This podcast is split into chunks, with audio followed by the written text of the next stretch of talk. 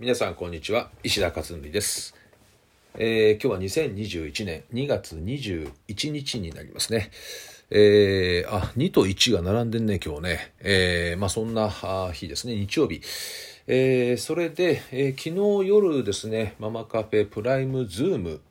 の2月度やりまして、えいつもね、夜のズームって夜の9時からね、始めるんですけど、まあ終わりが11時、夜の11時半ということで、若干伸びるんですけどね、いつもね。で、今回ね、今月の2月のテーマが小学生の勉強法、中学生の勉強法ということで、本来2つに分けなければいけないものをですね、2つに合わせて、えーもうてんこ盛りでですね、全部喋ったというね、えー重要なもうエッセンス全部喋るっていうことがあってですね、ものすごいボリュームになっちゃったんですよね。それで東京で、え2回ね、すでにやったんですけど、もう本当にね、時間オーバーオーバーっていうことで、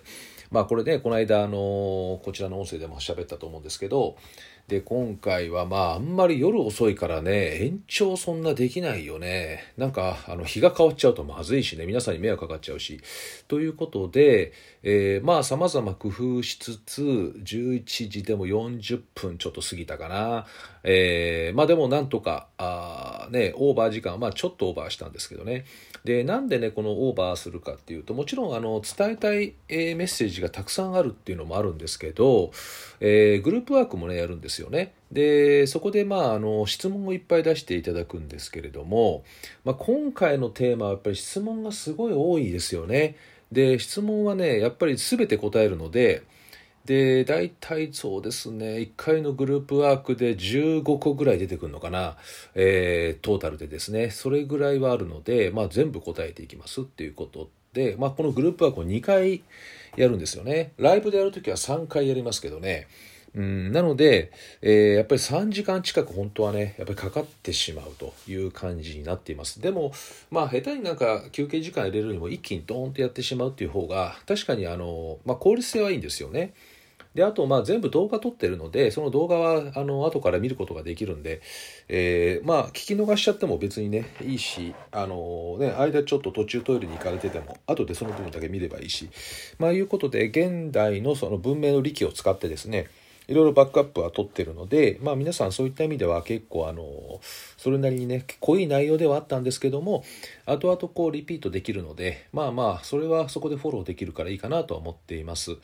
で、まあ今回のその小学生の勉強法が圧倒的にやっぱり時間かかったんですけど、まあ中学生の内容も被ってるんでね、小学生の内容に。まあそれもあってですね、小学生結構手厚く話しました。中学学生の勉強法はこれはまあ基本中学生に話するものなので、まあ、親に話してもなかなかそこね親から子供へって伝えづらいところがありますよね。ただあの親がですねどうやって中学生って勉強やったら点が取れていくのかっていう、まあ、あの上位層がどうやってるのかっていうことをですね知っておくと知っておくことは損はないと思うので、まあ、それをですね今日昨日はねあのまた最後にお話をしたということになります。えーなのでもう今月は勉強法尽くしでしたね。あとはあさって、明日、明後日、しあさってか、大阪で、えーライブでやりますから、まあ、ズームもね、つなぎますけど、まあ、それでラストですね、今月ね。えーなので、勉強法はもう当分やらないので、まあ、これで今回最後ということになると思います。で、来月のママカフェプライムは、テーマが、やる気をテーマにしてます。モチベーションですね。で、やる気の引き出し方って通常、あの、知らないと思うんですよね。で、まあ、科学的にもあるんですよね。いろいろやり方、あの、引き出し方っていうのがあったり、あと、まあ、私がこれまで30年以上、お子供たちずっとね、やる気引き出してきたので、まあ、そのあたりのノウハウが全部確立しているので、これをですね、7つ、えー方法として皆さんにお伝えしようと思っています。これは結構使えるんじゃないかな、いろんな場面で。子供だけではなく大人もね、えー同じなので、えーモチベーションとかやる気ってどうやって引き出すのかってあるんですよね。やっぱりやり方がね、えーそれをですね来月3月のテーマにしていくということです。まあこんなことをですね今日はブログにこれまあ業務連絡に近いけどねプライムのメンバーの方へっていう形での業務連絡みたいになるんですけどまあそんなことをですね今日は前半書いています。あと後半ですねこれがあの四谷大塚のあの中学受験塾のあそこがドリームナビっていう雑誌をね毎月出していてえー、これの4月号にですね私の記事が掲載されているのでこの写真をちょっと載せております。ただ記事ね全部載せられないんだよねこれやっぱり著作の問題があるらしく。あのなのでちょっと一部断片的にしか出てないんですけどテーマはですねノートの取り方というところがテーマになっています。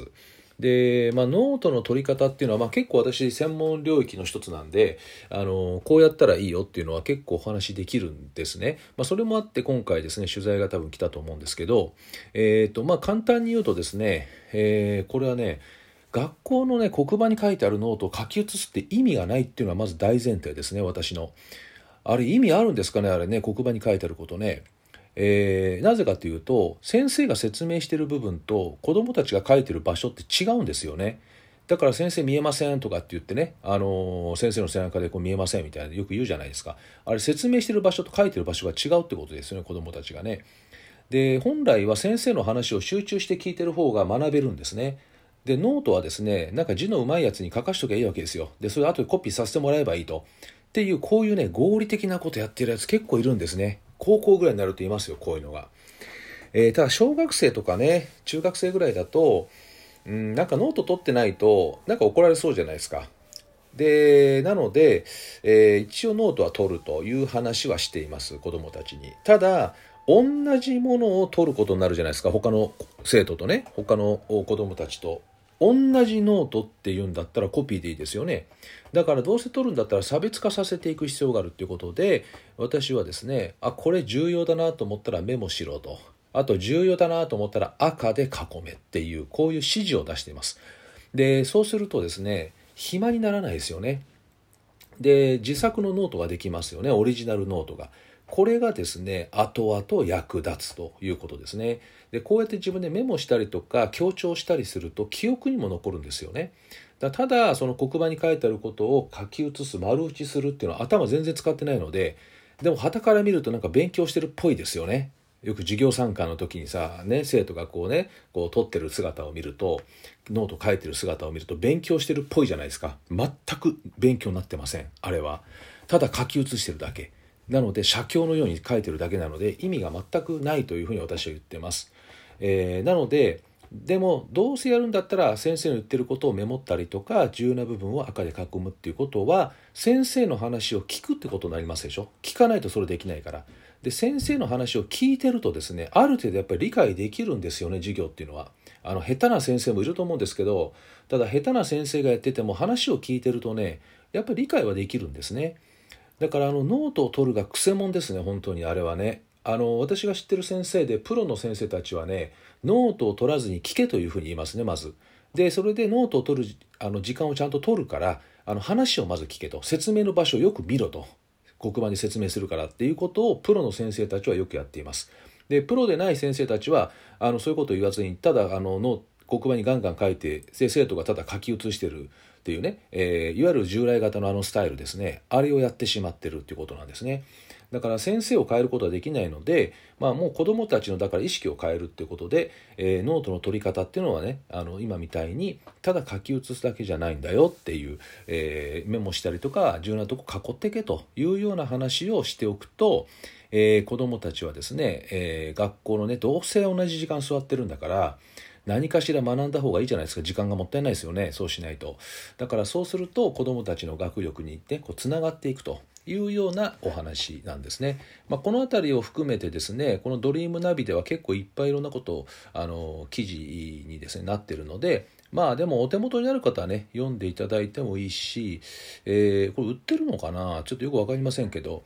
えー、まあそんなねことで、えー、でもまあかなり今喋っちゃったんでねだからこれぐらいだけでも十分いいかなと思います。えー、で今のお話はですね中学受験とあと中学生高校生向けの話です。まあ、それ以外の子どもたちはなかなかねメモるとかちょっと難しいかなあとまあノートはそんなに重要じゃないんでね小学校の段階ではなのでまあ書いていった方が本当はいいんですけどね。いいんだけどちょっと難しいかもしれませんね。なので中学受験以降という感じで、えー、捉えておいていただくといいかなと思います、えー、ということで今日はですね、えー、こんなお話でした。ではまた明日お会いしましょう。